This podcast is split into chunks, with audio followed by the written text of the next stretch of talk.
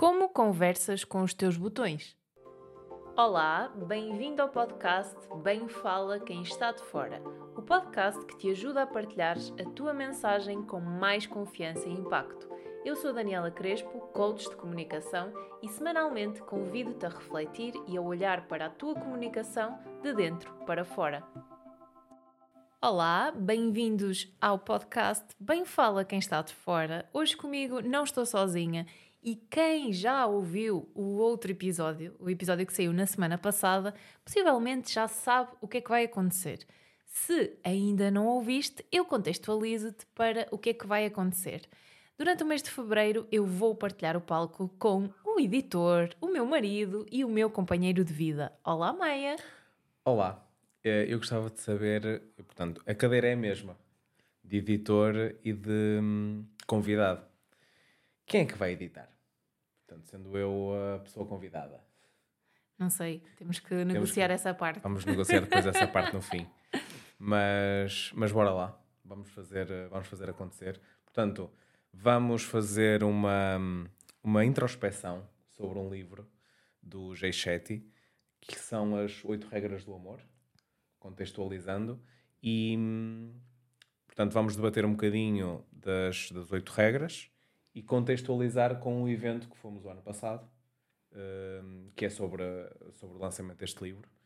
E, e bora lá. E contextualizar também com a nossa experiência de vida. Sim, sim. E o objetivo será fazer este paralelismo entre estas estes três aspectos, ou seja, conciliar o livro, o evento, algumas eh, a experiência que foi o evento lá, que foi em Madrid, e também a nossa experiência de vida e como nós encaramos aquilo que lemos e a nossa interpretação e a nossa experiência, o que é que- como é que nós acabamos por lidar no dia a dia e que impacto teve. Mas antes de explorarmos o livro, vamos falar também hum, sobre uh, o, que é que, o que é que vai acontecer nos próximos episódios. Dois dos episódios serão uh, com mais casais, ou seja, o objetivo nós gravamos com, com mais dois casais, vão sair dois episódios, um com cada um, e o objetivo foi falar sobre comunicação, relacionamentos, empreender juntos, porque tanto um casal como o outro empreende, eh, empreende juntos e então temos esta visão de trabalhar, eh, trabalhar em conjunto, ter a parte eh, pessoal, como é que como é que se interliga, que desafios, por isso dois episódios que serão os próximos serão com casais e depois no último voltamos novamente a palco, os dois, eh, para falar sobre como é que correu o mês de fevereiro e também para fazer uma exploração sobre o relatório DISC, mas depois eu contextualizo sobre, sobre isso mais à frente. Eh, vamos lá começar? Bora. Antes de começar, também convém dizer que aquilo que vai acontecer este mês e aquilo que vai acontecer agora eh, parte da nossa experiência, parte daquilo que nós lemos, parte daquilo que nós estudamos. Não são verdades absolutas, é, é aquilo que nós acabamos por acreditar, coisas que foram mudando com o tempo, à medida que nós também amadurecemos. Uh, não são de todas verdades absolutas. Uh, claro que, e há uma coisa que, que também convém dizer, uh, ainda que mesmo os casais que nós entrevistamos são casais que são muito próximos e são parecidos a nós, uh, talvez quem esteja a ouvir desse lado pode se identificar, pode não se identificar. Uh, não, em- não se sentir representado, ou até porque está numa fase de relacionamento diferente da nossa, o objetivo não é uh, olharem para nós como um modelo absoluto. Basicamente, a ideia é a ótica da partilha, vermos a quem serve do outro lado e, claro, que termos empatia por ti, que nos estás a ouvir e tens a tua realidade, a tua situação. Uh, o objetivo é escutar-nos e ver aquilo que podes aprender connosco. Não é na ótica de tem de ser assim, até porque nós Uh, não somos apologistas disso, somos apologistas da flexibilidade. E quando falamos em amor, também convém referir que amor é amor, independentemente do género, do sexo, de- das ideologias. Amor é amor. Há vários tipos de amor e vamos fechar mesmo com esta última regra, mas eu já estou aqui a fazer um spoiler. Por isso, se calhar, avançamos para, para o livro e, e vamos começar por explorar. Primeiro, este livro eu, eu já li há algum tempo, Por isso foi, exigiu aqui uma questão de voltar às partes onde eu já não me lembrava e voltar a ler. No entanto, vamos começar por explorar as regras e a primeira regra é estar sozinho. A primeira regra do amor que ele apresenta é o facto de saber estar sozinho. E podemos começar por aí. Uh, queres começar tu, Meia? Posso começar eu. Um, portanto, o, o Shetty acaba por, um, por falar sobre a importância de nós sabermos estar sozinhos. E, um, ou seja, tempo de qualidade connosco próprios. E isto foi um tema interessante para mim porque hum, eu cheguei à conclusão, houve um certo tempo na minha vida que acabei por concluir que eu não sabia estar comigo próprio porque eu sempre tive, talvez na minha adolescência, talvez no início da nossa relação, que hum, eu nunca estava propriamente sozinho. Eu estava sempre a executar coisas. Eu estava sempre a pensar no que é que ia fazer a seguir. Uh, conciliar o tempo de estudo com os meus hobbies. E, e depois na nossa relação uh, acabei também por ter tempo, tempo sozinho. E foi aí que eu concluí que era algo que precisava trabalhar em mim, porque houve um tempo na nossa relação em que tu tinhas de ir para Chaves e estar lá 3, 4 dias na semana, em que eu estava sozinho em casa. Portanto, eu trabalhava, vinha para casa e estava sozinho. E, e tive de trabalhar isso em mim de uma forma autodidata e saber lidar com isso. Um, e foi aqui o, a, a virada de chave. Foi eu aprender sozinho que, ok, a minha mulher está em Chaves, eu estou aqui sozinho. O que é que eu vou fazer? Uhum. Vou ler mais, vou estudar mais, vou continuar. Se calhar o meu trabalho, como eu tenho a empresa, acabo por uh, elevar as minhas horas de trabalho e passá-las para, também para trabalho em casa. E, e, e depois o G7 acaba por, uh, por mencionar esta parte muito importante que é solidão é diferente de estar a sós. Uhum. Só que antes de explorarmos a diferença entre solidão e estar a sós, Sim.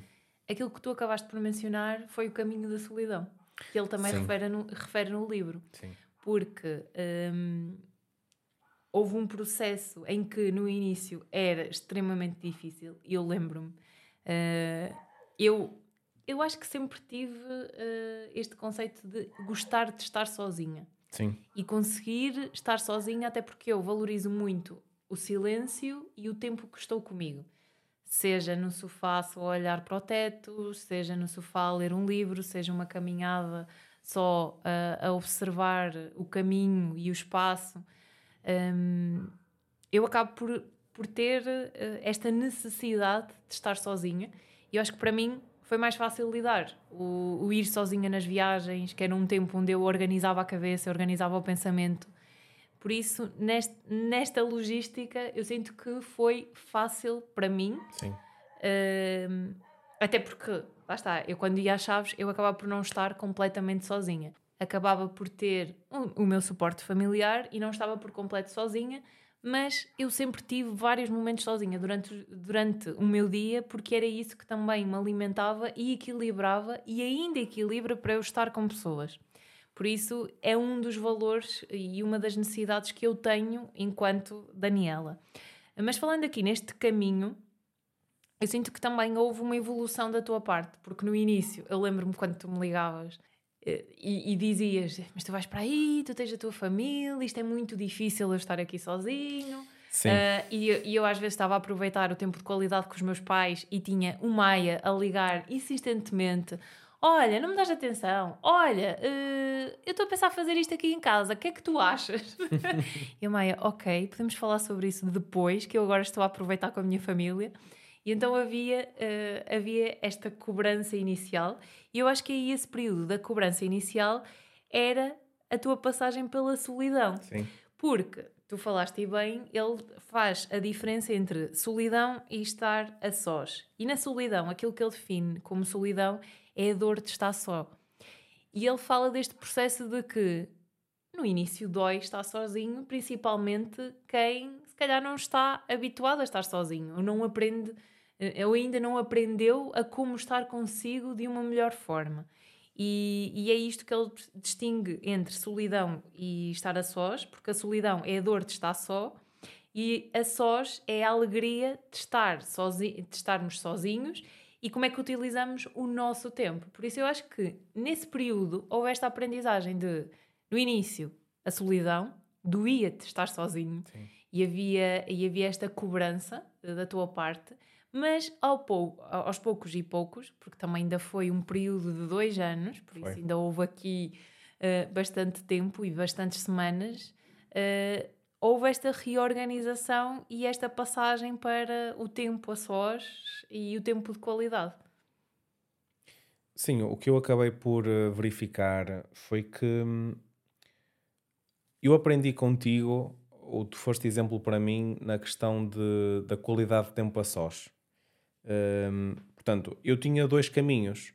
Ou aceitava aquilo como era, e aceitei, uh, ou frustrava-me aquela vida de ter ali três dias de semana que efetivamente estava sozinho e tu não estavas comigo. Portanto, ou aceitava ou não aceitava. E eu acabei por concluir que era melhor aceitar porque era assim.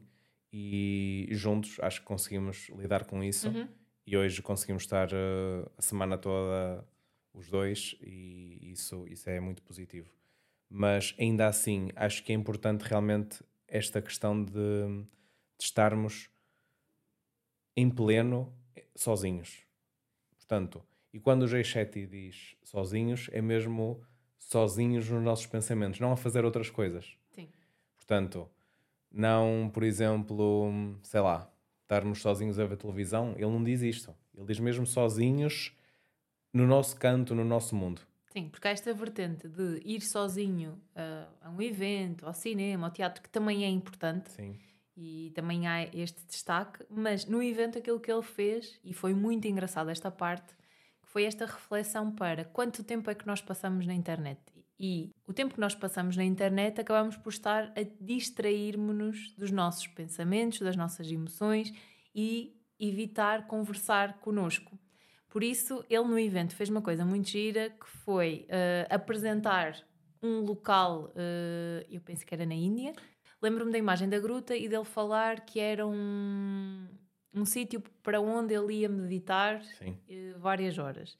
E então eu lembro-me de ele perguntar por um voluntário quem é que gostava de ir a palco e ele, ele, ele tentou simular aquela gruta em palco onde houve uma grande cabine preta eh, porque, porque a gruta era escura, a gruta ouvia-se, eh, eu acho que me lembro dele falar das, das gotas a correr, mas a nível de som não havia, não havia, era muito isolada. O que ele tentou simular o mais possível foi tu estás num ambiente completamente neutra de estímulos. Uhum.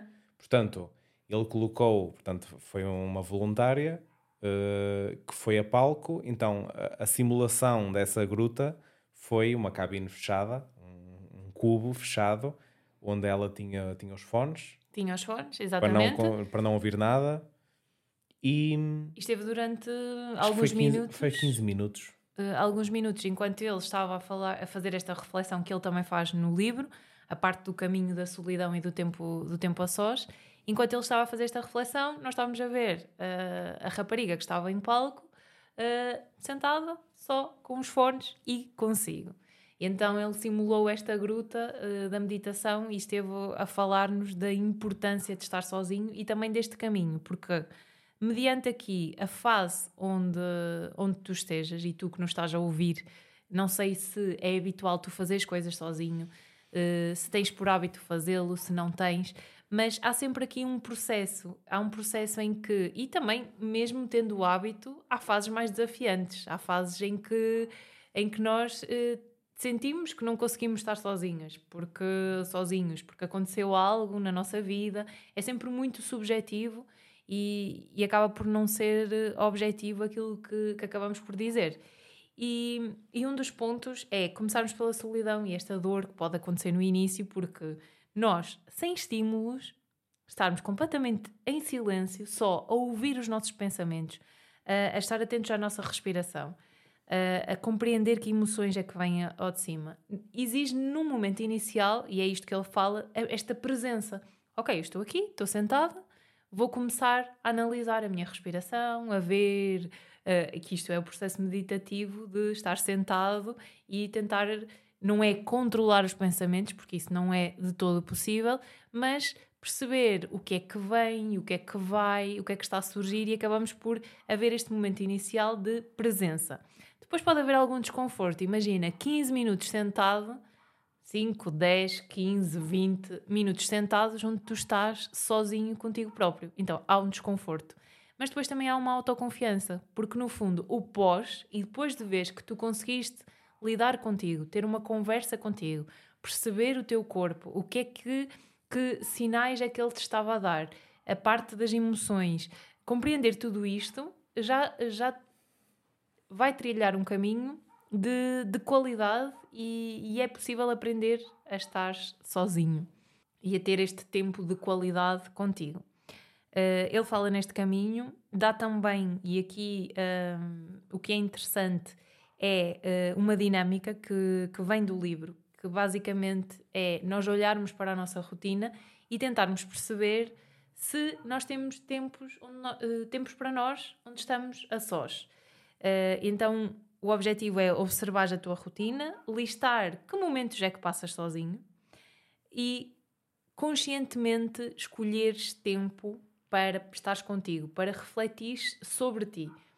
Uh, e depois, no final uh, desses momentos, de abrir espaço na tua agenda e no teu dia a dia para estares contigo, começares a perceber uh, quanto tempo é que tu demora, quanto tempo é que tu demoras a sentir-te confortável, se é possível divertir-te contigo, o que é que mais gostas, quais são os prós e quais são os, os contras de estar sozinho. como é que tu conversas com os teus botões? E, e é giro porque hoje surge, estamos a falar sobre isto, e no domingo passado, faz precisamente oito dias, eu fui a um evento sozinha. Eu fui a um encontro onde era só de mulheres e o objetivo era nós irmos uh, sem conhecer ninguém e irmos almoçar com outras, outras mulheres uh, sem, sem nos conhecermos de lado nenhum. E no início, eu, ok, bora, bora experimentar. E, e fui sem conhecer ninguém e foi muito interessante porque muitas das mulheres que estavam naquele evento já tinham feito viagens sozinhas. E eu pensei, uou, wow, viajar sozinha. Para mim, neste momento, era impensável. Uh, sinto que ainda não estou nesse nível. Eu gosto de fazer coisas so, sozinhas, mas, mas quando eu falo de coisas sozinhas, são coisas micro. Microtempos sozinha. Microtempos sozinha, porque eu também preciso muito das pessoas e, e tenho esta, hum, esta parte de estar sozinha para equilibrar, para quando eu for para as minhas relações, relações de amizade, relação contigo, relação familiar, eu ir com mais presença, porque eu recolhi, estive, tive estas conversas com os meus botões e depois vou conversar sobre os botões com quem me rodeia. Uh, no entanto, eu pensei assim: ok, se calhar uh, viajar sozinha ainda não é uma realidade neste momento. Mas sair de lá com uma vontade de ir almoçar sozinha, porque várias das mulheres que estavam ali já tinham ido almoçar sozinhas. E eu pensei: eu nunca almocei sozinha. Eu nunca fui ao cinema sozinha. E então ficou na minha checklist uh, fazer essas coisas, yeah, é, é ter essas tarefas sozinha. Sim. É uma experiência que nunca nos ocorreu fazer uh, estas experiências sozinhos, uh, mas que poderá fazer sentido para termos este tempo uh, no individual e depois até poderá ser giro debatermos os dois como é que foi essa experiência. Sim, se calhar até combinamos os dois, cada um vai comer ao seu sítio. Vamos ao cinema, vamos ao cinema e cada um... telemóveis, sem Sim. conversar. Sim. E depois combinamos a hora de vir para casa, a hora de ir. Por isso, olha, fica o desafio. Uh, fica o desafio. Uh, e é interessante nós pensarmos nesta ótica de estar sozinhos e nós já neste momento nós já temos as conversas gravadas com os dois casais, que foi o que aconteceu nesta semana, e, e veio esta conversa ao de cima também, que é nós estamos em casal, mas nós somos um ser individual e, e cada um de nós tem o seu espaço, ocupa o seu espaço, tem as suas necessidades, tem os seus valores, tem o seu propósito e depois, estando esse pilar bem, conseguimos estar com outra disposição na, na relação e nas relações. Por isso foi um tema que também surgiu nesses episódios que nós já gravamos e, e por isso é aqui um bom pilar e fica aqui este convite do livro. O livro tem bastantes exercícios, bastantes experiências, tem um, também tinha aqui, tu viste essa parte, tu falaste antes de gravar da carta de amor a ti próprio. Escreves uma carta de amor a ti próprio? Sim, escrever uma carta com o destinatário és tu próprio. Um, o que é que dirias nessa carta? Escrever. Sim, sim. Escreve uma carta de amor a ti próprio. E, e se calhar também pode ser interessante nós partilharmos algo que nós começamos a fazer este ano. Uh, As pessoas sabem que eu sou de organização e de planeamento, e então eh, eu, por norma, chego à altura do Natal e recebo, já me aconteceu mais do que um Natal, eu receber mais do que uma agenda. E muitas, então, muitas agendas. E então, houve um fornecedor do meu pai que lhe ofereceu uma agenda. Uh, quem é da organização na família é a Daniela, então o meu pai veio: Olha, Daniela, tenho aqui esta agenda, tu é que usas isso, toma lá. Eu pensei: o que é que eu vou fazer com uma agenda? Com eu já uma. tenho agenda. Eu já tenho a agenda, o que é que eu vou fazer com a agenda? E então surgiu uma ideia de, ok, todos os dias, e, e nós estamos a fazer, fizemos isso durante o mês de janeiro, não todos os dias, pra, uh, acho que falhamos ali alguns. Temos uh, que preencher. Temos que preencher, mas, mas mais importante do que ser todos os dias é retirarmos um momento para reflexão, nem que não seja por escrito. Mas algumas vezes nós fizemos por escrito. Foi pegarmos nessa agenda e chegava ao final do dia, nós escrevíamos um texto para o outro. O highlight do dia e, e havia uma escrita onde ou eu escrevia para, para o Maia ou o Maia escrevia para mim e então começamos a, a, fazer isto este ano e a dar cor àquela agenda de todos os dias, ou se não todos, mas a maioria dos dias, escrever algo um para o outro e no fundo ajudava a ver o que é que aconteceu no nosso dia, como é que é o mesmo que uh, porque dia, nós não estamos 100% juntos, ainda que pareça, nós estamos 100% juntos, mas uh, valorizar as pequenas coisas, a rotina do almoço, e então foi giro fazer essa reutilização da agenda, não para organização profissional, mas como, como partilha, partilha de, de momentos entre nós numa vertente escrita. Sim. Um, finalizando, se calhar, esta regra, uhum. o, o maior insight que eu tive um, do livro e do evento em relação ao estar sozinho foi um, a importância uh, da qualidade dos pensamentos que nós temos, principalmente quando estamos sozinhos. Portanto, nós, quando estamos sozinhos, nós somos emanados de, de todo o tipo de pensamentos. É importante pensarmos na qualidade desses pensamentos, porque isso vai determinar imenso a forma como nós estamos no dia a dia, tanto na nossa relação como no lado profissional, uhum. como estamos com clientes, como estamos com fornecedores, Sim. como estamos mas em todo aqui, lado. Mas aqui também uh, permite-me dar aqui o parênteses de que nós não podemos acreditar em tudo o que pensamos. Claro. Uh, e, e, é importante nós termos esta noção, porque muitas das vezes surgem nos pensamentos e nós também não nos podemos agarrar demasiado àqueles pensamentos. Sim. Ou seja, quando nós estamos num processo de meditar, surgem muitos pensamentos. Nós não vamos, tipo, deixar de pensar. Isso é humanamente impossível. Uh, quando é a qualidade, é, ok, questionar, eu acho que era mais nesta ótica, se calhar, que tu querias Talvez, ir. Sim, sim, sim. Questionar os pensamentos, porque nós já falamos sobre isto, na parte de questionar se aquele pensamento que está a vir é verdadeiramente aquilo que eu acredito e se é sobre mim. Porque muitas das vezes os pensamentos que nos vêm à cabeça não são só sobre nós. São estas ideias que nós, sei lá, uh, assumimos como absolutos, como absolutas na infância e que ainda hoje, na idade adulta, nos acompanham.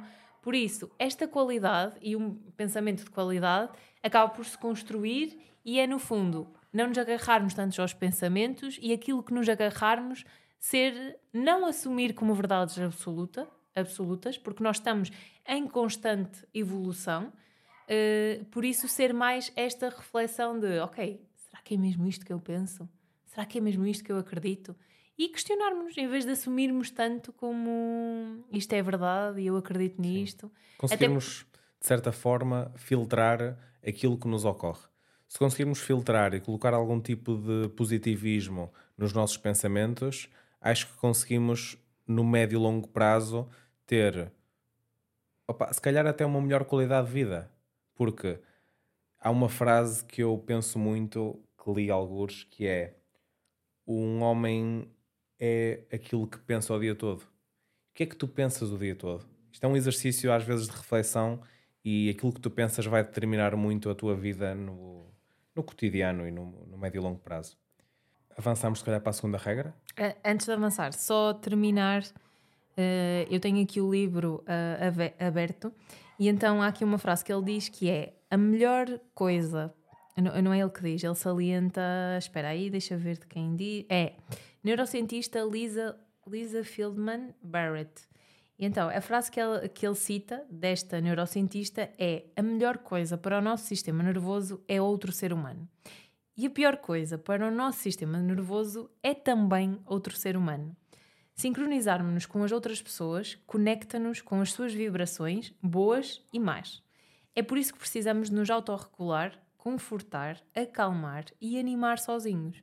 Ou seja, isto é muito importante para nós refletirmos nesta postura de nós temos esta responsabilidade, enquanto ser humanos, de assim como os outros nos estão a influenciar, nós também estamos a influenciar os outros.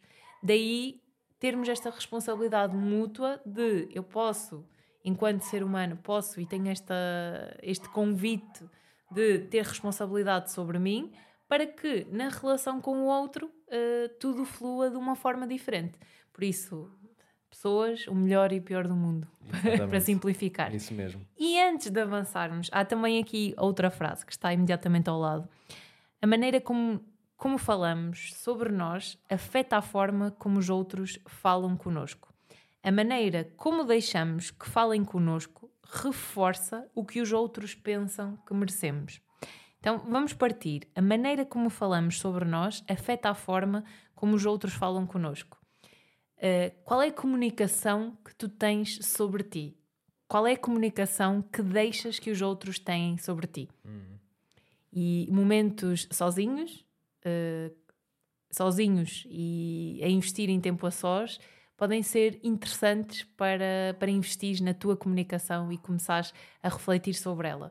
E era aí que eu queria fechar para irmos para a segunda regra, regra e podemos avançar então para a segunda regra, finalizando a primeira que é estar sozinho. Certo. Então, a segunda regra é não ignore o karma. E o Jay Shetty refere aqui uma definição diferente de karma a que nós estamos habituados.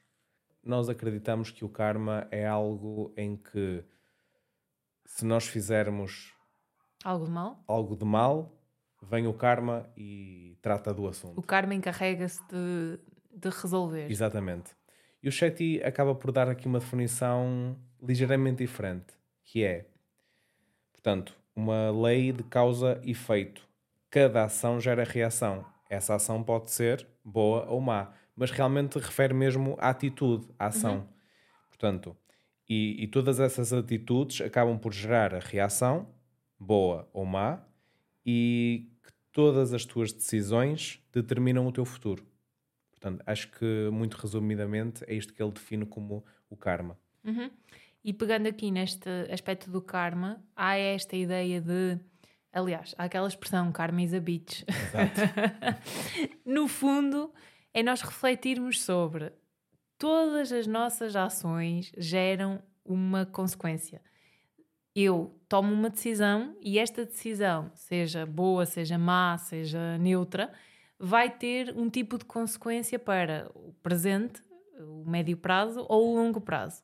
E, e, é isto que ele acaba por definir como um karma, que é estas consequências que nós acabamos por ter da nossa ação. E, e aquilo que ele fala é também nós construirmos não ignorar o karma e construirmos o nosso cargo, o nosso karma, que é darmos eh, a nós próprios o que esperamos receber do outro.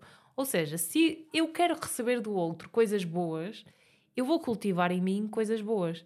Eu vou fazer por decidir de uma melhor forma para que consiga cultivar coisas em mim positivas para uh, eu também estar numa vibe positiva para uh, ajudar o outro. E isto é muito importante no karma, nós falarmos também da responsabilidade que nós temos, que, que já falamos no início deste episódio, e nestas necessidades individuais que nós acabamos por ter.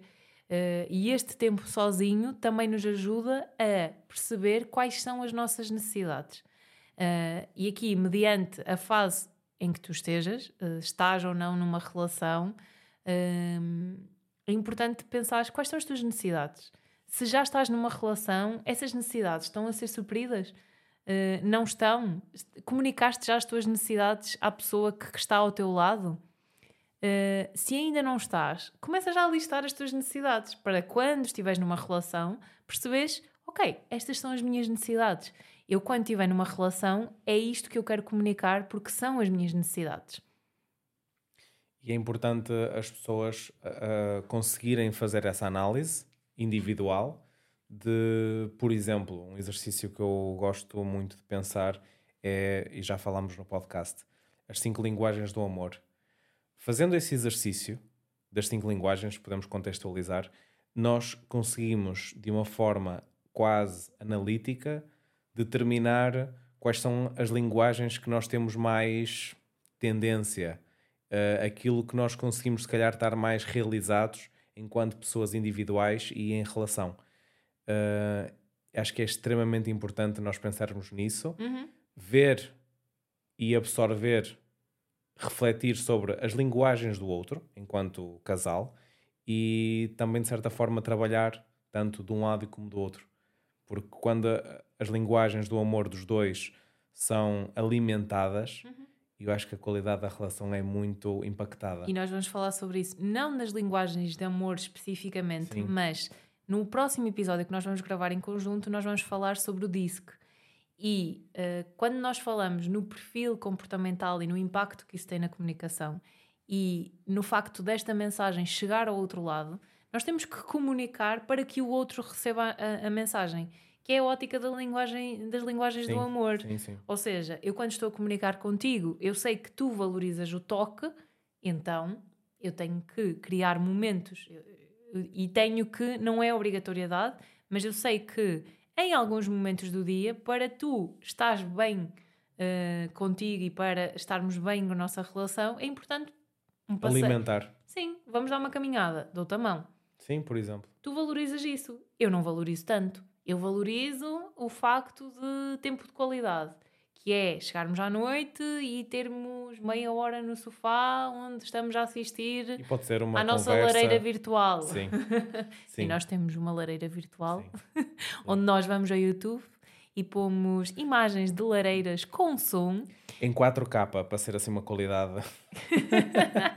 Parece mesmo frente, uma lareira real. Aquecedor à frente e, e simulamos a nossa lareira.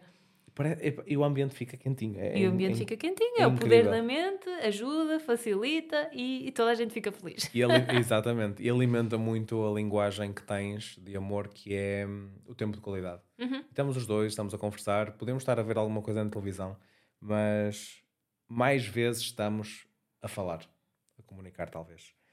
Um... Aliás, é um hábito que pouco se faz aqui em casa, que é ver notícias, Sim, ver não, televisão. Não vemos de todo. Uh, filtramos muito as notícias que vemos e quando estamos a ver televisão são coisas muito específicas. Ou um podcast, ou um uma entrevista, uh, para sermos o mais conscientes naquilo que, que, consumimos. Sim, cada vez mais. Temos, temos muita consciência naquilo que, que acabamos por consumir. Ainda dentro do karma, mais alguma coisa?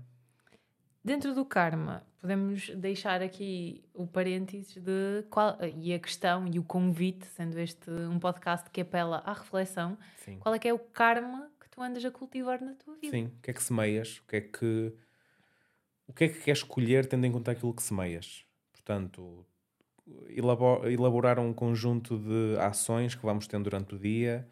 Uh, a forma, às vezes, como falamos com o com a pessoa, na, na, nossa relação. Portanto, tudo isso são pequenas sementes, ou micro sementes, se quisermos chamar. Um, há de haver uma colheita em relação à qualidade das nossas ações. Uhum. E se as nossas é ações, isso. se nós. Imagina, também acho que é ter leveza quando nós agimos de uma determinada forma que sabemos que não foi a mais adequada de lidar com as consequências Sim. e lidar com aquilo que aconteceu. Sim. E nós temos muito esta questão em relação em relação à nossa relação. Aliás, isto é conflitos e vai aqui para outra regra, por isso já me estava a antecipar. Vamos à terceira regra, se Vamos. calhar é melhor.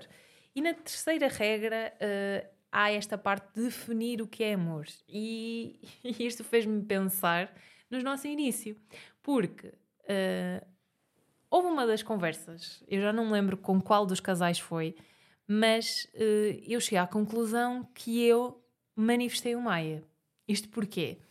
Sim. Houve, uh, eu tinha diários, muitos diários, onde eu escrevia, e eu escrevia sobre o meu príncipe encantado. Primeiro, é importante falar no Príncipe Encantado porque o Chetty também desconstrói aqui esta ideia do Príncipe Encantado da Disney.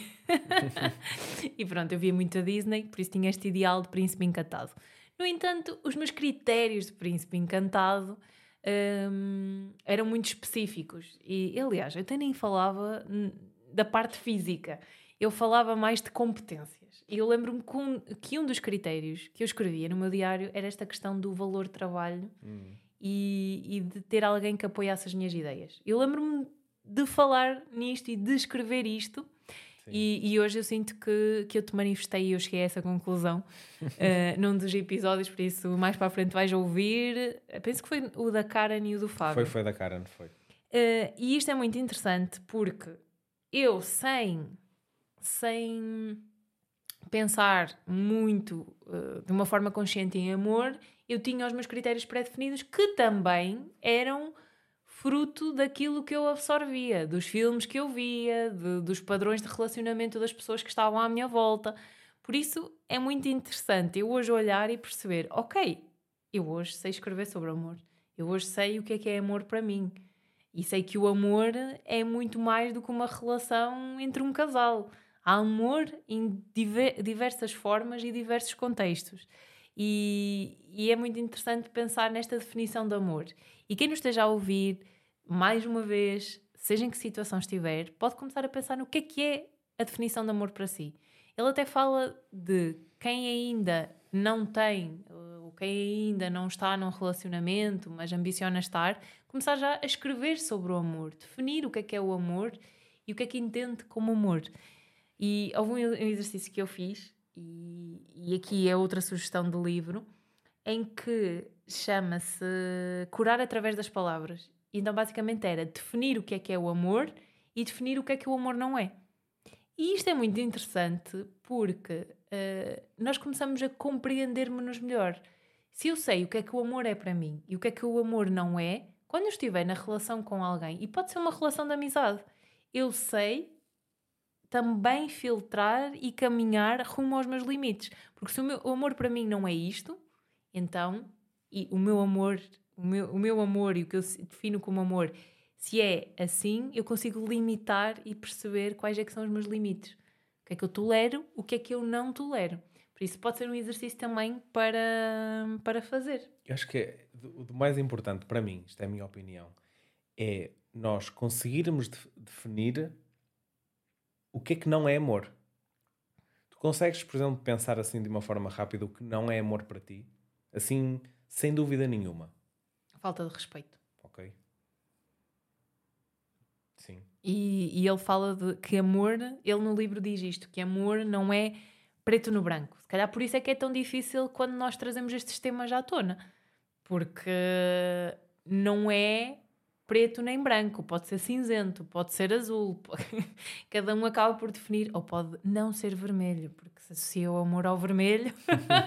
Paixão ardente. Paixão ardente, mas atenção, o amor também pode ser bege. Tons claros. e neutros, que são os que me alimentam. Uh, mas sim, amor para mim não é falta. Isso para mim não é amor, quando se falta ao respeito. Por exemplo. E para ti, o que é que não para é Para mim, amor? por exemplo, é desdenhar coisas que a outra pessoa faça. Por exemplo, um, alguma ideia, algum projeto que a pessoa esteja a pensar e a outra pessoa simplesmente está a contrariar porque de certa forma pensa que é uma ideia louca, doida e que aquilo não vai dar em nada. De certa forma, acho que nós devemos apoiar, uh, acho que devemos dar algum suporte. Portanto, aquelas atitudes que conseguimos, se calhar, definir como uhum. negativas, uhum. eu acho que são sempre. Hum, não prazerosas para outra pessoa. Sim. E tudo que tu consigas uh, uh, suportar e, e, dar alento à pessoa, eu acho que é positivo. Uh, e, e, para mim a definição de amor é isso: é tentar fazer com que a outra pessoa se alavanque. às vezes é, é, preciso só dar um, um pequeno apoio e a pessoa consegue expandir algo que ela nem própria pensaria que conseguia. Uhum. Uh, é um bocadinho por aí. E pensar que esta definição de amor também não é uh, estática. Sim. Ou seja, nós olhamos para o amor em diferentes fases, em diferentes formas, e o que era amor para nós há 10 anos atrás, hoje uh, nós definimos de uma forma diferente. Sim. Contudo, o que nós valorizávamos como amor mantém-se, porque acho que os valores, uh, que é a nossa essência, essência, nós falamos com deste tópico também com, com os casais que vieram conversar connosco, que é a essência e os valores da relação, porque antes de eu estar contigo eu tinha os meus próprios valores e valores que eu tinha como hum, não verdades absolutas, mas aquilo que eu acreditava e que, ok, por exemplo, eu não me fazia sentido estar numa relação com alguém que não valorizasse a parte da liberdade. E, e, tu, e, é um valor que tu também valorizas, Sim. a liberdade de horários. Sim, uh, ter uma rotina, mas sair fora da rotina. Sim. E, e isto é um o valor liberdade, para mim, é muito importante. Sim, acho que conseguimos os dois pensar né, em, todas essas, em todos esses valores, intensificá-los ao longo uhum. da relação e acho que hum, após 12 anos de relação, uh, conseguimos aprimorar muito aquilo que são os valores em comum e, e não descurar, às vezes nós não concordamos em tudo, é normal, uh, mas respeitar interesses e coisas que cada um gosta e que se calhar o outro até não admira tanto, mas respeita e valoriza. Ok, tu gostas disto, hoje vamos uhum. ceder uhum. e vamos fazer mais nesse sentido. Acho que é uma, é uma construção. Sim. E, e ele até fala deste exemplo e pode ser giro fazer o paralelismo, porque foi dos meus momentos preferidos quando, quando fomos ao evento. Sim. Eu gostei muito desta parte, uh, porque ele fala para quem. Ele perguntou quem é que estava solteiro. Sim. E, e foi interessante porque ele escolheu uh, duas pessoas que estavam solteiras, um rapaz e uma rapariga. Ele escolheu ao mesmo tempo. Foi ao mesmo tempo, foi duas pessoas assim Sim. no palco. Quem estava solteiro levantou no, a mão, acabou por no, no simular público. em palco um primeiro encontro. Sim. E nesta simulação do primeiro encontro foi muito ele, interessante. Ele era o mentor da relação, da pré-relação. Uhum. Foi no, no, momento e ele disse: Ok, então agora te, uh, simularam mesmo. Puseram um palco, puseram velas, puseram os música. pratos, a música ambiente, puseram umas imagens de Paris atrás. Então havia todo um contexto para um primeiro date. Então ele disse: Ok, então agora uh, apresentem-se, conversem entre vocês e, e falem aí durante dois, três minutos. E então eles começaram a falar, perguntar de onde é que vinha, de onde é que vinha um, de onde é que vinha um outro, uh, e começaram assim a ter uma conversa muito casual. Ele disse: Ok, então agora tenho aqui perguntas neste cartão, cada um fica com um cartão e escolham perguntas para fazer um ao outro. Eles foram escolhendo as perguntas aleatórias, já não me recordo bem quais eram as perguntas, mas lembro-me da importância das perguntas e de Sim. ser perguntas profundas. Eram os sonhos. Eu lembro-me de uma que era qual é que era o sonho da outra pessoa. Sim, quais é que eram um os sonhos, eu acho que do, dos valores também, o que hum. é que a hum. outra pessoa valorizava. Então, perguntas mais abertas, e até ele no livro dá exemplos de perguntas. Uh, que perguntas fazer num primeiro encontro? Uh, que pode ser do género Uh, partilha comigo algo que tu adoras fazer, qual é que é o teu lugar preferido, o que é que te ocupa o pensamento ultimamente. Hum. Uh, são perguntas que fogem uh, à rotina do dia a dia e que no fundo uh, te ajudam a conhecer mais quem está do outro lado. Porque quando nós vamos para o encontro, e, e aqui poder da comunicação, poder de construir as boas conversas e também esta responsabilidade que nós temos por ser, ao mesmo tempo, facilitar a comunicação. E, e, lá está, nós podemos aprender a fazer, a fazer estas boas questões para nos levar a conhecer mais sobre a pessoa e não ser só conversas superficiais. Claro que não chegamos a um primeiro encontro e perguntamos coisas tão profundas de se calhar o que é que te deixa mais orgulhoso ou qual a maior reviravolta que tu já tiveste na tua vida. Se calhar assim num primeiro encontro, mediante a abertura da pessoa, pode ser descabido. Ou então não, porque depende de, de quem esteja à nossa frente. Então ele, para quem está a ouvir este podcast e está solteiro, pode ler este livro e tem aqui dicas de, de, de perguntas para um primeiro encontro e, e o que fazer uh, para ajudar nesse sentido. E então no palco foi muito interessante estas perguntas e mesmo notou-se a diferença do primeiro momento para o segundo momento.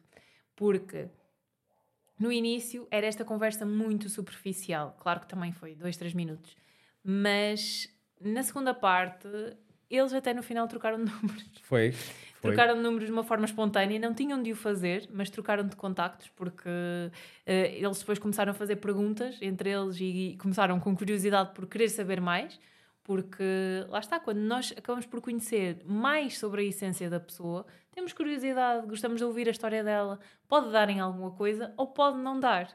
Mas, mas pronto, olha, seria aqui uma boa, uma boa, um bom guia para o nosso primeiro date, por exemplo. e depois uh, apanharam, uh, foi engraçado, depois já do evento acabar, uh, pessoal a mandar fotos deles os dois juntos a conversar no comboio. Portanto, eles já estavam no, no terceiro date. Ali, Ali em poucos minutos. Em pouco tempo. e para fechar aqui a terceira regra da definição do amor, é importante perceber que quando nós estamos numa relação, a forma como lidamos com as diferenças é mais importante do que encontrar semelhanças. Aliás, quando nós estamos com alguém, Uh, a nossa tendência pode ser também: olha, eu gosto disso e eu vou-te convencer ou vou influenciar para que tu também gostes.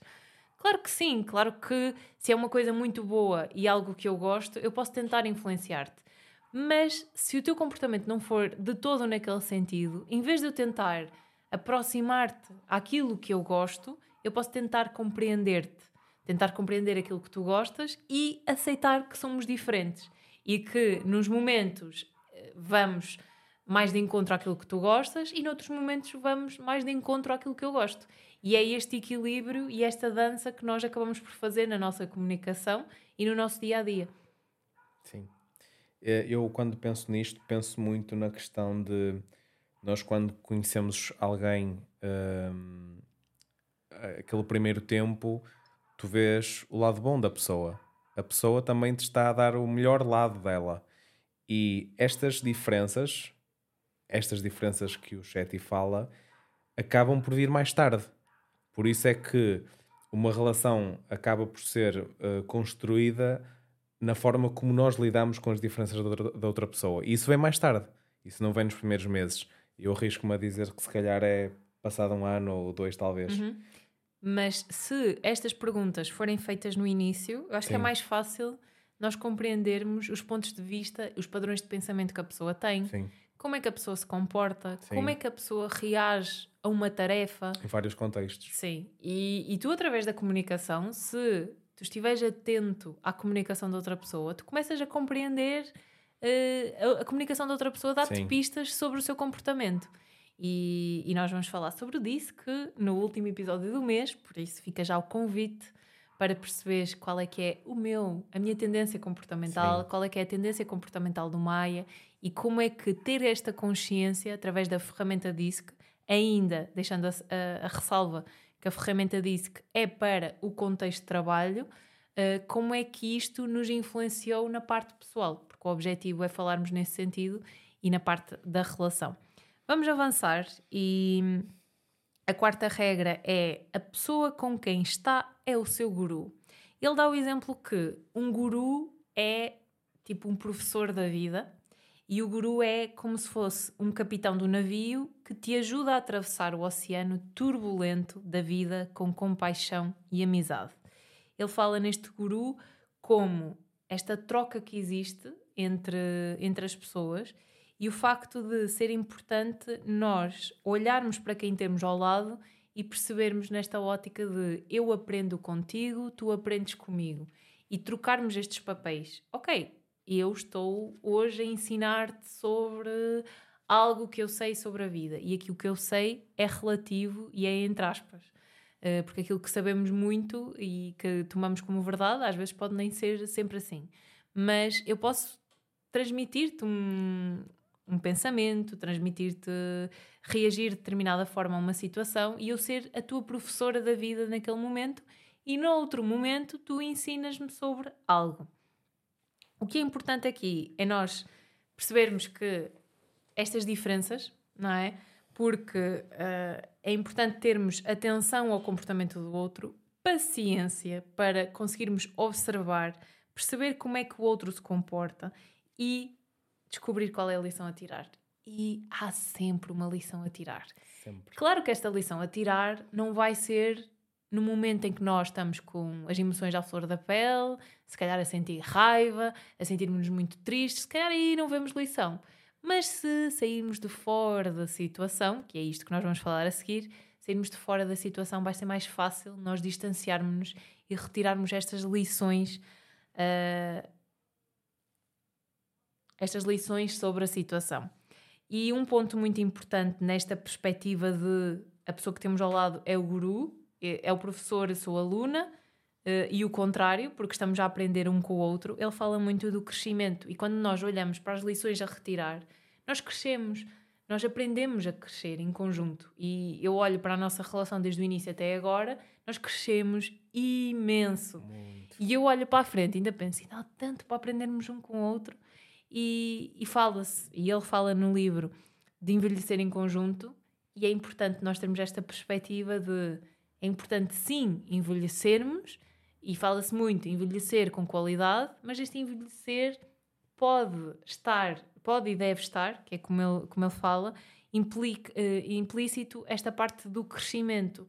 Porque se só estamos na ótica de ter uma relação onde estamos a acumular o número de anos e onde não nos conhecemos, uh, vamos à parte do individual, não nos, conhecer, não nos conhecemos enquanto indivíduos e não conhecemos quem temos ao lado, então para que é que interessa nós envelhecermos juntos? Sim. Para quê? Porquê? E, e, é importante nós refletirmos, e, e, tu que nos estás a ouvir, se estás numa relação, não sei em que fase estás, mais uma vez, o objetivo não é generalizar, mas colocar-te a pensar. Estás numa relação, qual é que é a relação que tens contigo própria? Qual é que é a relação, mais uma vez, que tu tens com quem está à tua volta? Sim.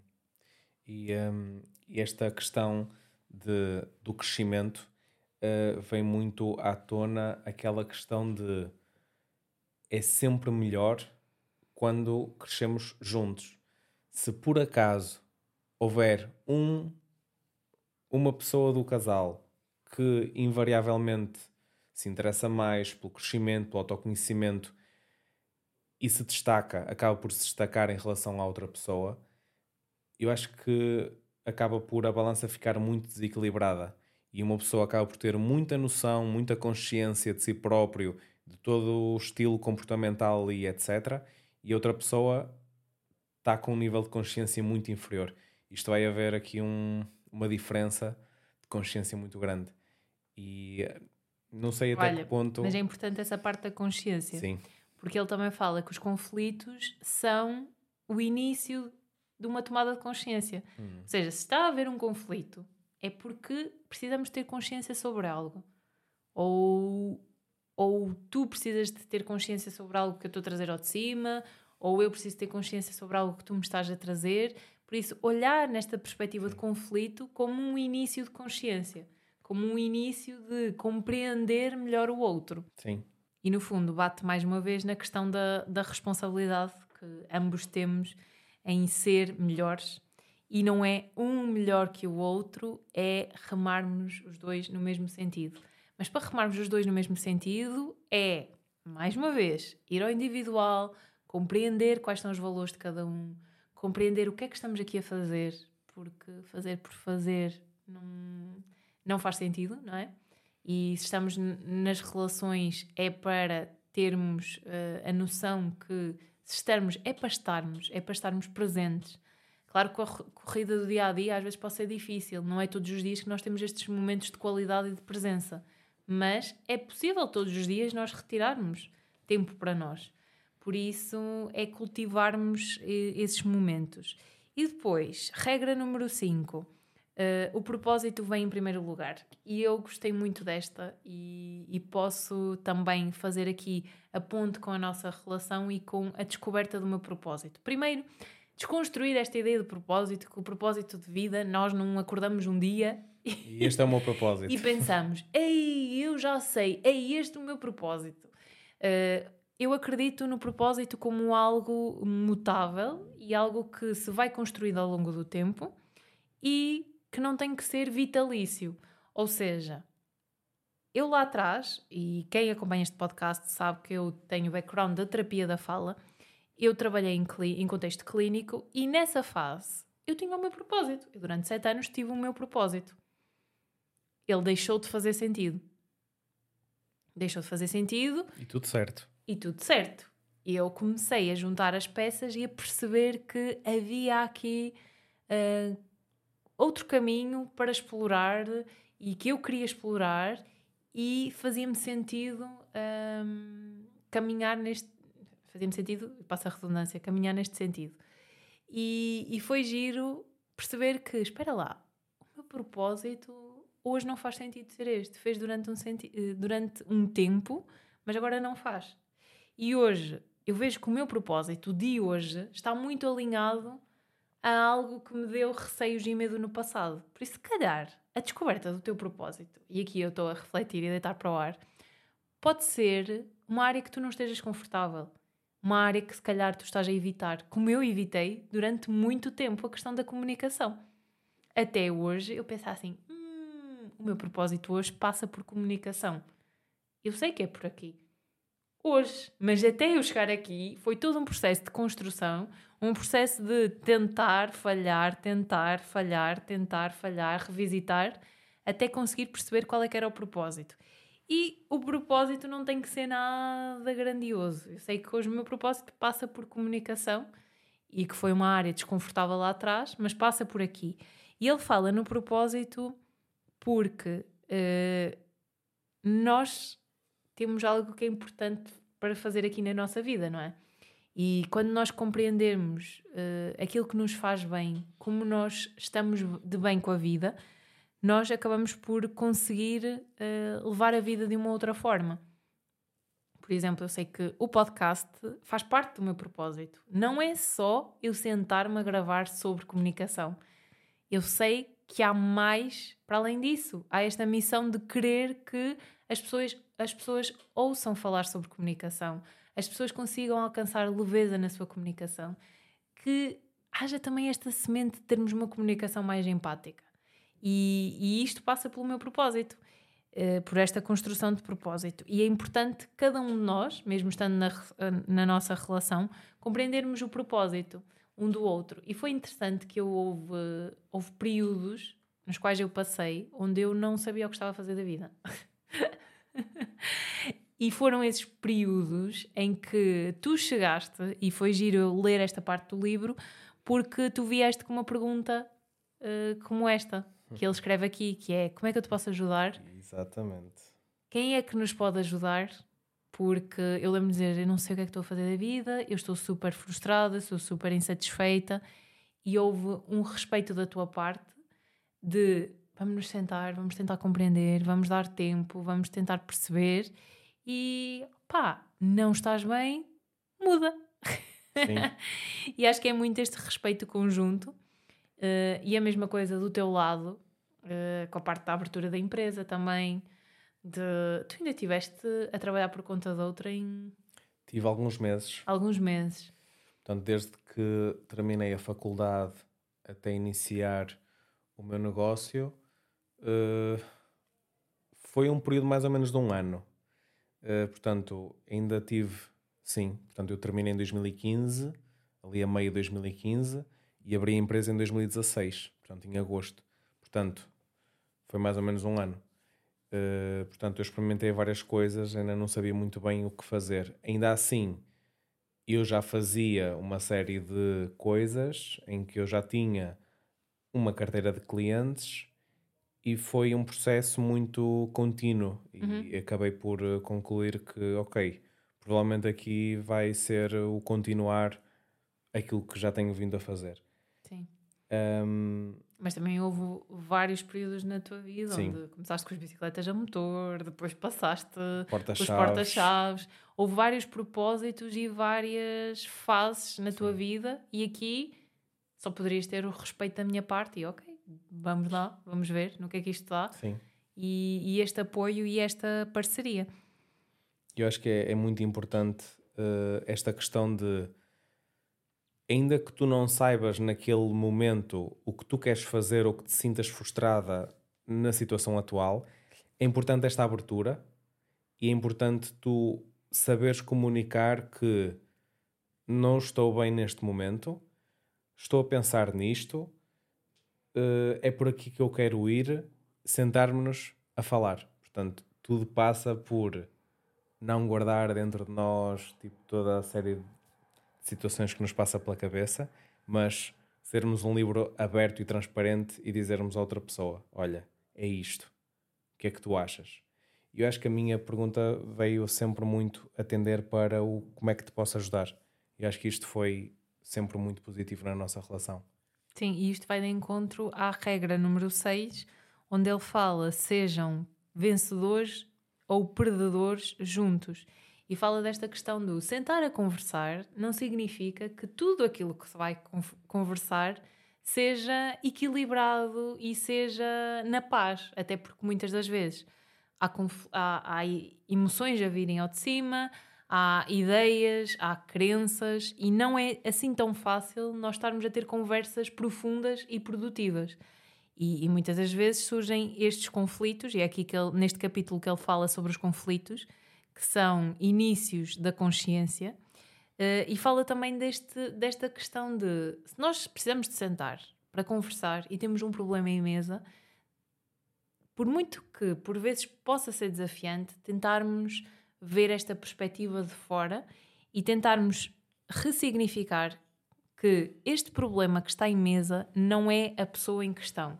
Porque muitas das vezes, se nós assumirmos que o problema é a pessoa, então o nosso tipo de comunicação vai ser completamente diferente e nós, em vez de acolhermos a comunicação, vamos atacar a comunicação.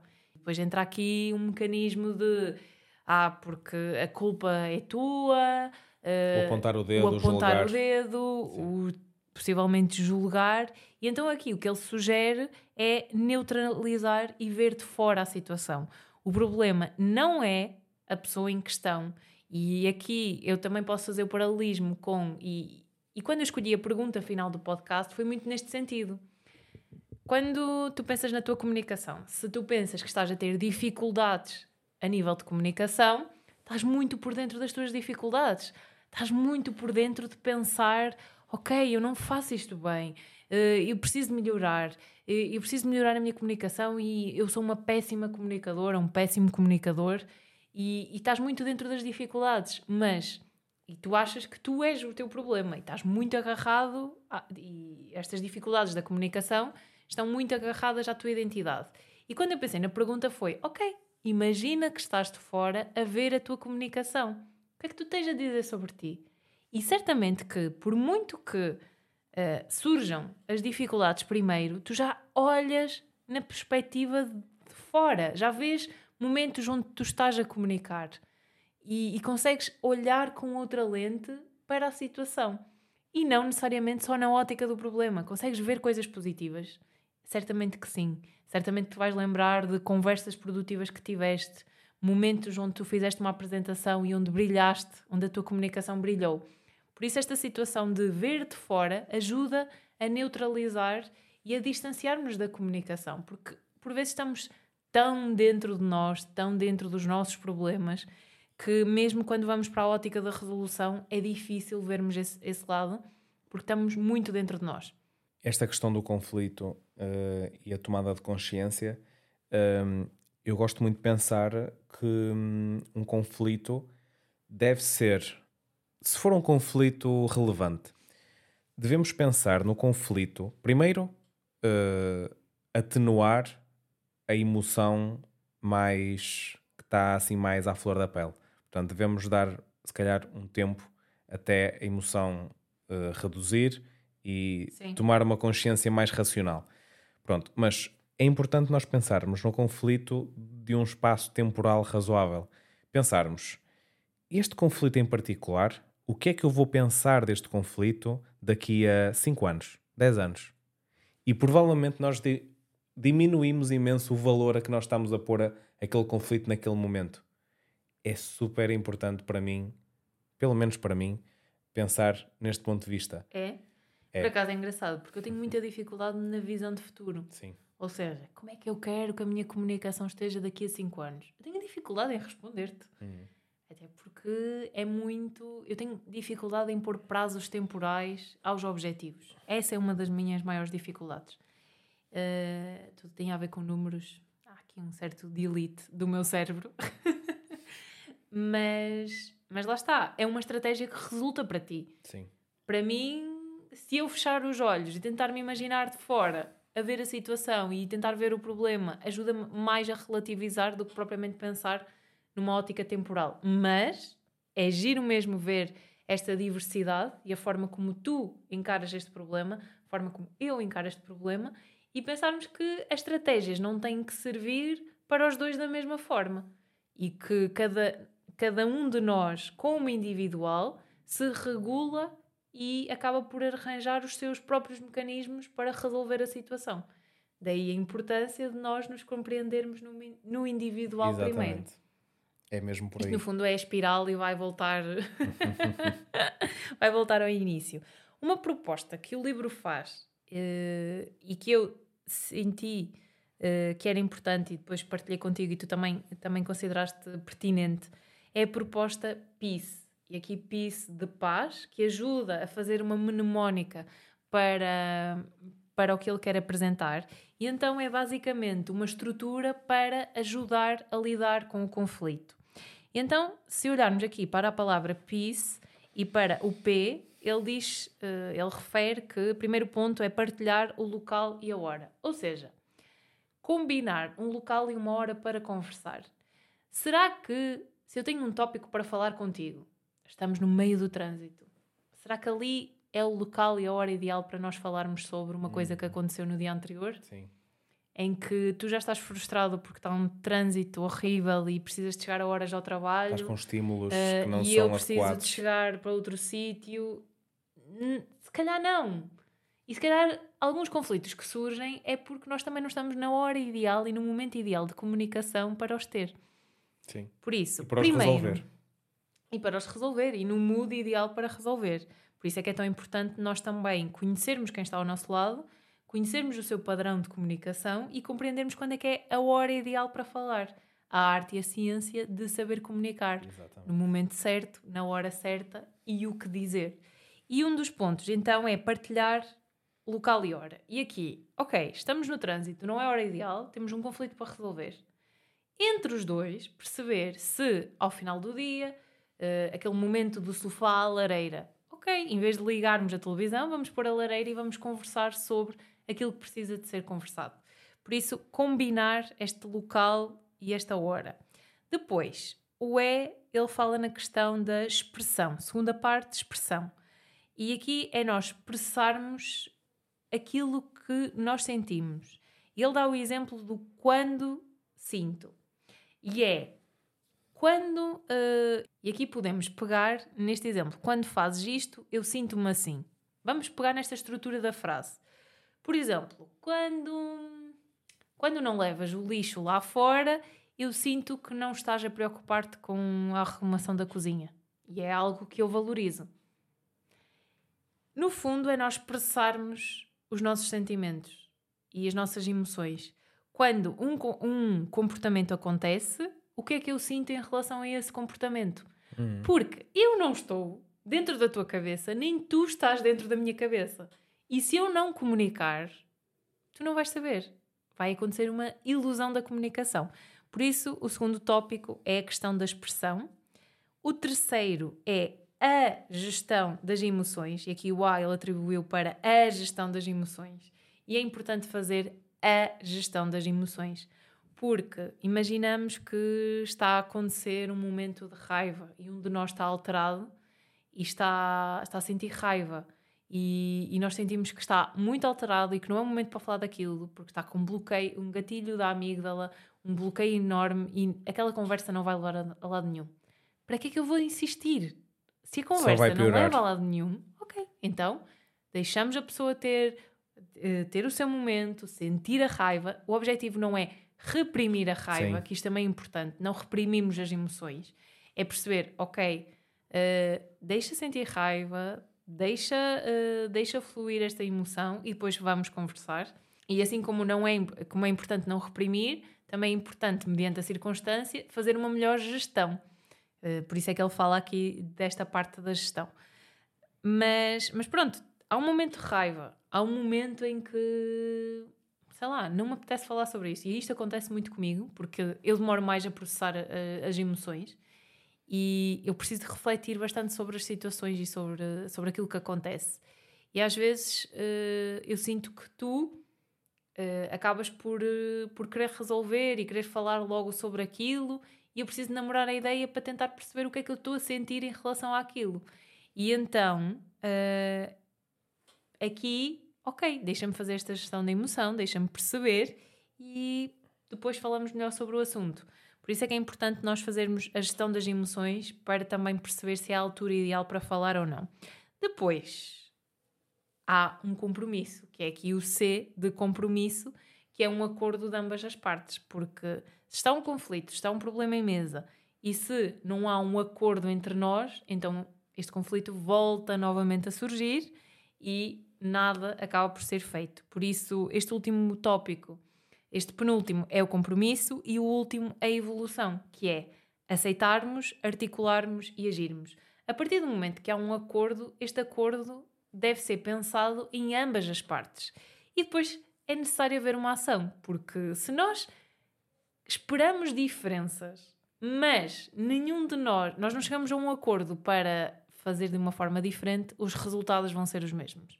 E se os resultados vão ser os mesmos, então nós vamos continuar a bater com o nariz na porta, sempre nas mesmas situações, porque não nos sentamos a conversar sobre aquilo que está a ser o conflito, não fizemos nada para mudar, não chegamos a um acordo e esse não é o objetivo todo. O objetivo é nós chegarmos a um acordo e chegarmos a um ponto de equilíbrio na nossa comunicação. Uh, os conflitos vão surgir sempre e acho que é sempre. importante falarmos sobre isso. Eu dei o exemplo do lixo e é algo que acontece.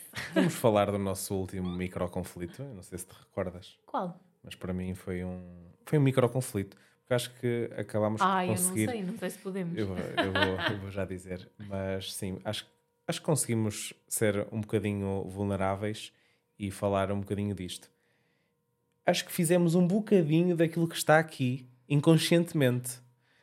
Dá jeito com uh, namorar e estar casada com uma coach de comunicação. Fica a dica. Sim, dá. Estou a brincar. Sim, dá de facto. Que foi, estávamos com hóspedes cá em casa e um certo dia à noite bate à porta uma pessoa Ei, eu... foi, foi. que eu já tinha. Já sei. Pronto, deixa-me contextualizar. Eu já tinha dito diversas vezes não vamos abrir portas a estranhos, porque quando não estamos à espera de ninguém, não é ninguém que, pela nossa experiência, seja pessoa de nós abrirmos a porta e desejarmos à espera de seja do que for. Eu estava a trabalhar, já não me recordo, eu estava a trabalhar em alguma coisa, portanto, eu estava no meu espaço e tu estavas com a hóspede e bateram à porta. E tu com a Carolina, podes dizer o nome. Pronto, estavas com a Carolina. E tu foste muito rápido a abrir a porta. E eu a pensar, ela foi abrir a porta a estranhos, mais uma vez. Algo que eu já tinha dito muitas vezes: não se abre a porta a estranhos. Por favor, não abrir porta a estranhos. Porque não é nada de útil para nós. E tu foste abrir a porta.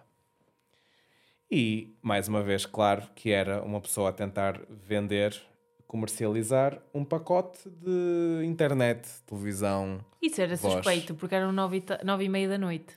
Era de noite, era suspeito. Primeiro, em minha defesa, Tá- Ah, agora ok, vais posso defender? claro. Posso-me defender? Mas está resolvido este conflito. Está resolvido, pronto. Está muito- Primeiro, está muito em resolvido. minha defesa, eu ainda não tenho o chip de estar a morar aqui, porque em Chaves eh, é um ambiente mais pequeno e, e é muito habitual, toca a campainha, abres e está tudo bem, e pode ser às vezes um vizinho a oferecer couves. Só que não, aqui não. Só que aqui não, é mais alguém a vender coisas, mas pronto. Eh, e então ainda, tenho, ainda me estou a habituar ao que é morar aqui, e, e sim, realmente foi inconsciente, porque eu fui logo abrir a porta, e depois percebi que fiz asneira. E, e, e depois o que é que aconteceu? Tu E depois eu ficaste- tive que ir à porta. depois tu foste à porta, Porquê? a senhora foi embora, Porque... Não, tu espera. abriste a porta do meu Espera. espaço. Não, deixa-me deixa vir antes. O porquê? Que foi, nós temos uma gestão eh, em casal e da casa, despesas, etc. Eu faço toda a gestão de serviços.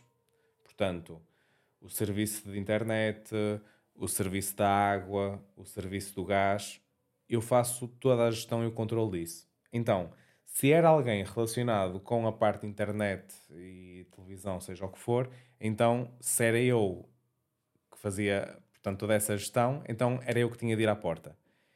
E claro, tu chamaste por mim, Daniel, podes vir aqui, eu fui. Daniel não, Maia. Foi Maia, foi Maia. Eh, Daniel é só para a razão. exato. As pessoas depois vão perceber. Então eu fui chateado porque tu abriste a porta, eu já estava numa espécie de mood mais eh, um pouco a raiva a crescer, eu fui lá atender a mulher. Apanhei uma seca de quase meia hora. Eu deveria ter dito logo que não estava interessado, mas aprendi que devemos dar um bocadinho de benefício e tentar também ver o que é que a pessoa está ali a tentar comunicar. Pronto, apanhei a meia hora de seca da minha vida que não era necessário se tivéssemos chegado àquele acordo que era não abrir a porta às pessoas. Então, mas eu fui. Eu fui, lá estive com a pessoa, não fui rude com ela, eu ouvi a pessoa. Uh, no fim, olha, agradeço o seu tempo, não estou interessado, obrigado. Foi isto. E ela compreendeu e foi-se embora. E depois, o que é que aconteceu? E depois eu fiz a minha mensagem interna. Não, de- tu abriste a porta. Eu abri a porta, no- eu não fui mal educado. Achas tu? Pronto, acho eu. Eu só disse: Sabes o que é que a Carolina disse? Crespo, Crespo, mais uma vez, eu disse-te para não abrir a porta às pessoas. Não Abriste, disseste chamaste com por esse mim. tom, porque a Carolina disse assim, ele ficou chateado. Fiquei um bocadinho. Depois ficaste. E sabes o que é que eu fiz? Não te fui chatear, deixei tu fazeres a tua gestão da emoção Sim. e depois, eu nem sei se falamos E- sobre isso à noite ou no dia a seguir. Falamos. Acho que foi, Foi no dia seguinte, foi no dia seguinte. Não, foi no dia seguinte, porque já era tarde. Já, no dia a seguir eu disse: Olha, desculpa, eu sei, abri mais uma vez a porta, não volta a acontecer. Pronto, e é algo que eu tenho que tomar a consciência, porque aqui ninguém bate à porta para oferecer couves, infelizmente. Couves ou outra coisa qualquer. continuando, ou cebolas continuando. ou batatas. Vamos para, últimos, para as duas últimas regras. E, e a última regra é: ninguém morre com o fim de uma relação. E recordando aqui o título do livro, é Oito Regras do Amor: Como Encontrar, Manter e Deixar Ir. Ou seja, o objetivo não é só para quem já está numa relação, o objetivo é nesta ótica de pensar nas diferentes perspectivas e nas diferentes eh, situações que possam acontecer. E então, primeiro, mais uma vez, tentar compreender em que fase da relação se está. E, por exemplo, se, se está numa, numa fase em que sentimos que, que está a ser desafiante estar com a pessoa que, que temos ao lado, então sentar, conversar mais uma vez o que é que já se tentou, o que é que ainda falta fazer, olhar para estas regras e até para este livro numa ótica de o que é que ainda há para fazer, o que é que nós podemos tentar fazer de diferente, Uh, como é que estão as necessidades de cada um espelhadas na relação, o que é que está a faltar, o que é que ainda não fizemos e o que é que ainda há por fazer. Mesmo nós, estando numa relação, há sempre pontos a melhorar. Não é, não é, ai, agora estamos juntos. Não. E isso é verdade absoluta. Há sempre um amor para cultivar, conversas para, ter e, e sempre numa ótica de melhoria contínua. E, e, é interessante também pensar que, se calhar, às vezes o melhor até é terminar, e como ele diz, ninguém morre com o fim da relação. Também nós já tivemos outras relações, tanto eu como tu, e não foi o fim do mundo. Aliás, eh, muitas das vezes nós até sentamos e falamos abertamente sobre relações que nós tivemos no passado e o que é que nós conseguimos aprender com elas? E o que é que, e o que, é que fez de diferente na nossa construção de personalidade, no nosso, nos nossos valores, o que é que não correu bem, eh, até para depois, à medida que nós estamos enquanto casal, eh, repensarmos a forma como nós nos comportamos, nos comportamos um com o outro. Por isso, a, a penúltima regra é mesmo pensar nesta ótica da relação e pensar também nesta vertente aquilo que eu hum, penso nesta, nesta relação uh, ou compreender quando de facto uh, o único caminho possível é o fim da relação. E, e o Shetty acaba por trabalhar muito isto e tipo se a relação ou se, se as pessoas não estão alinhadas é bom terminar a relação. É bom estar refletir o seu tempo individual e sozinhos Sim. e pensar que possivelmente é o melhor. Uhum. E, Mas também não ser a primeira opção. Sim, não ser a primeira Ou opção. Ou seja, haver abertura quando ainda há amor e quando Sim. está amor em cima da mesa, haver, haver abertura para se ponderar outras variáveis que não o terminar. E também, aliás, existem terapeutas de relacionamentos. Sim uh, terapias de casais. E isto também é importante pôr em mesa e não descurar o papel que a psicologia tem. A psicoterapia, o fazer terapia, isto é muito importante, muito importante, para nós estarmos de bem enquanto, enquanto pessoas no individual e enquanto relações. E eu posso falar da minha experiência de, de, de uma relação que eu tive antes e aquilo que eu mais aprendi foi não gostar não é o principal. Claro que é uma certa parte importante, mas às vezes nós só conseguimos perceber que a pessoa não é, uh, uh, não é o nosso ideal para a vida passado algum tempo, quando conseguimos realmente verificar que há aqui certas questões que eu não vou conseguir, de certa forma, alterar e o melhor é seguir caminhos diferentes. E aquilo que eu no final pensei foi: hoje dou tanto valor à nossa relação porque eu tive essa experiência. Porque foi uma, foi uma relação não muito longa, foi, foi quase dois anos, e, e, e percebi que realmente o melhor era o fim dessa relação e consegui dar muito mais valor à nossa porque verifiquei valores mais alinhados, um outro tipo de entendimento e coisas muito diferentes para, para melhor. Sim, e é pensar nesta ótica de às vezes é preciso fechar ciclos para se abrirem novos e dar espaço para conseguir abrir espaço depois rumo a, a outra, a outra qualidade de relacionamentos. Uh, e ele fala uma coisa também muito importante, que é, ok, pomos em mesa esta parte do terminar, mas se nós continuarmos a ser a mesma pessoa hum. noutro relacionamento, uh, quer dizer, será que as coisas vão mudar assim tanto? Se for a pessoa que pensa que o problema são sempre os outros. Por exemplo. E ele fala nesta ótica também da responsabilidade que nós temos, porque quando nós estamos numa relação, temos esta responsabilidade e vamos já se calhar avançar para a última regra e numa relação e pensar que o amor não é só na relação entre casal e nós podemos amar uma e outra vez, isto se uma relação, e o Maia estava a falar do seu exemplo, e nós referimos que já tivemos outras relações, se uma relação chega ao fim, não é o fim do mundo, e podemos amar uma e outra vez e podemos cultivar o amor e a relação não é só o estarmos entre casal. O amor está presente em todo o lado. Uh, conseguimos ver amor e aprender uh, a ver este amor, uh, a ver, a sentir, a cheirar e a estar em paz nas relações. Isto é muito importante e pode ser com família, com amigos.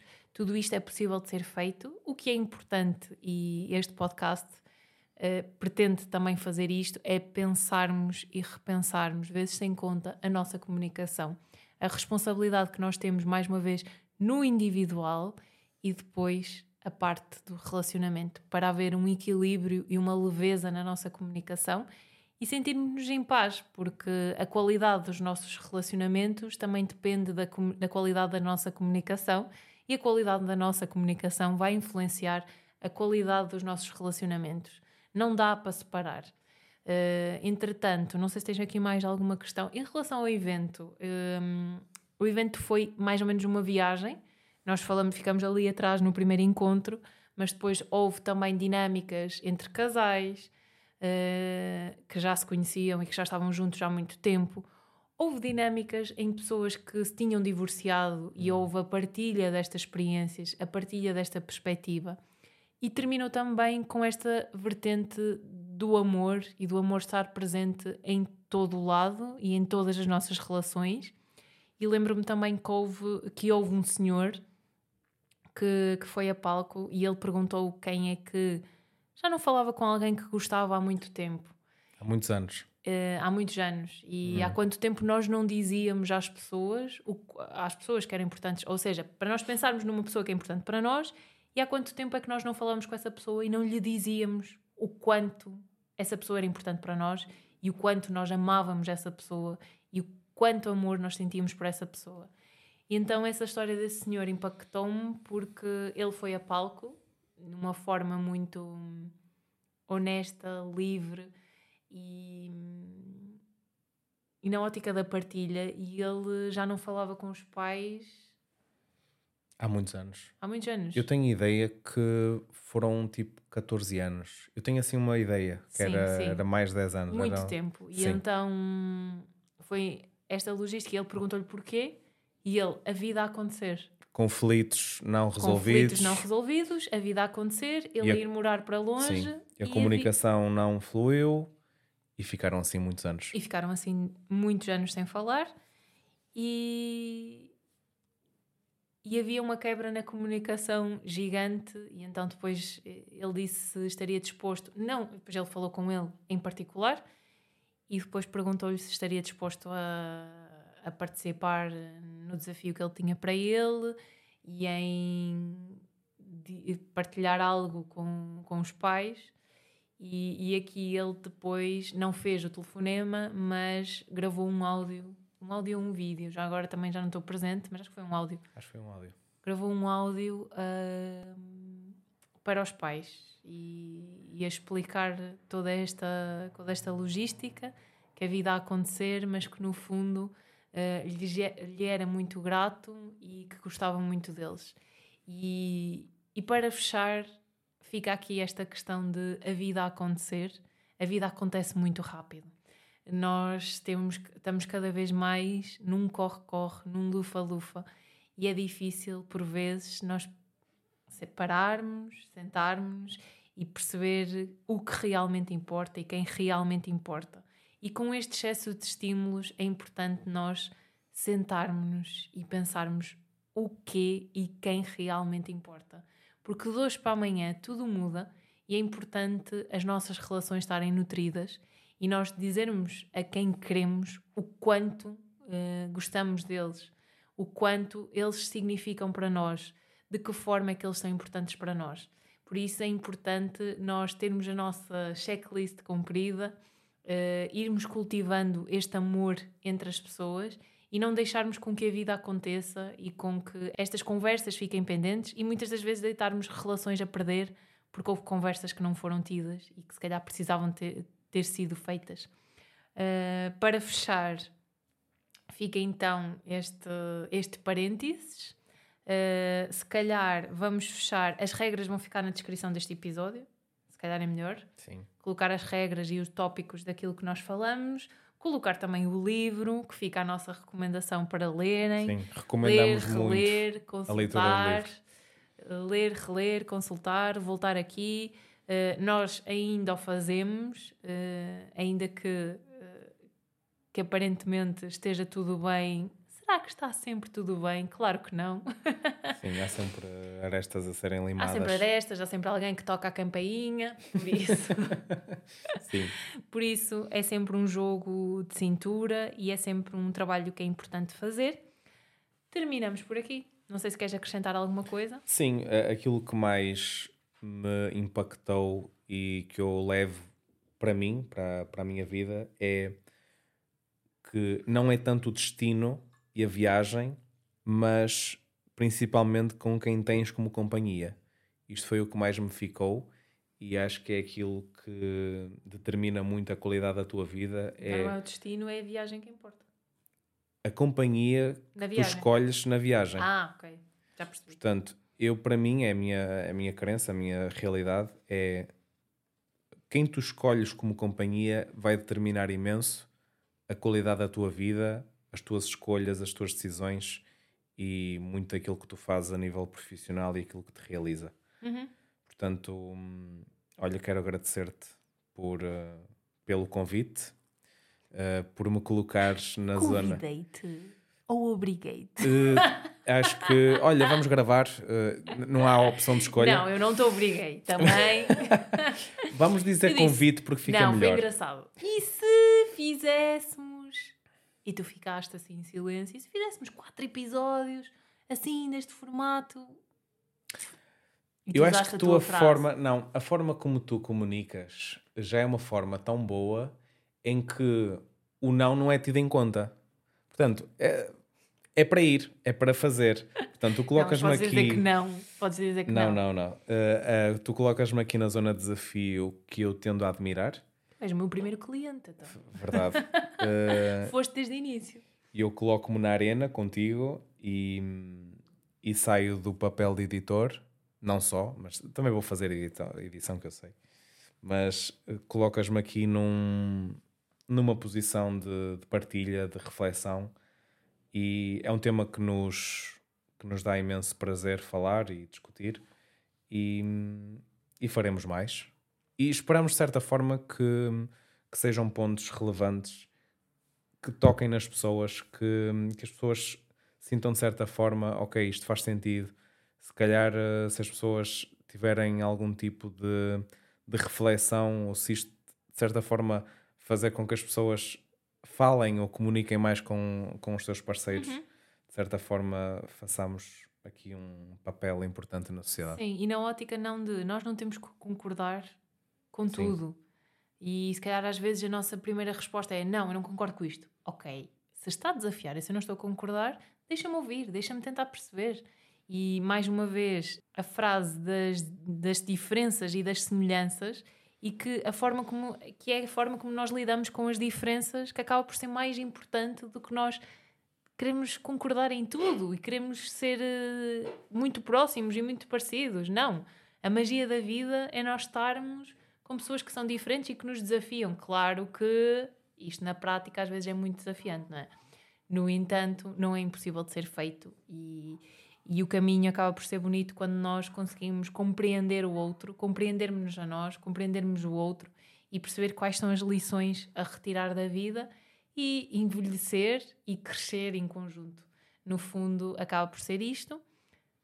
Obrigada por aceitares o meu desafio. Obrigada por te desafiares, porque eu sei que ser o meu marido é muito exigente, como tu dizes. É muito exigente, muito desafiante, mas tu colocas-me na arena e eu, eu avanço. Bora.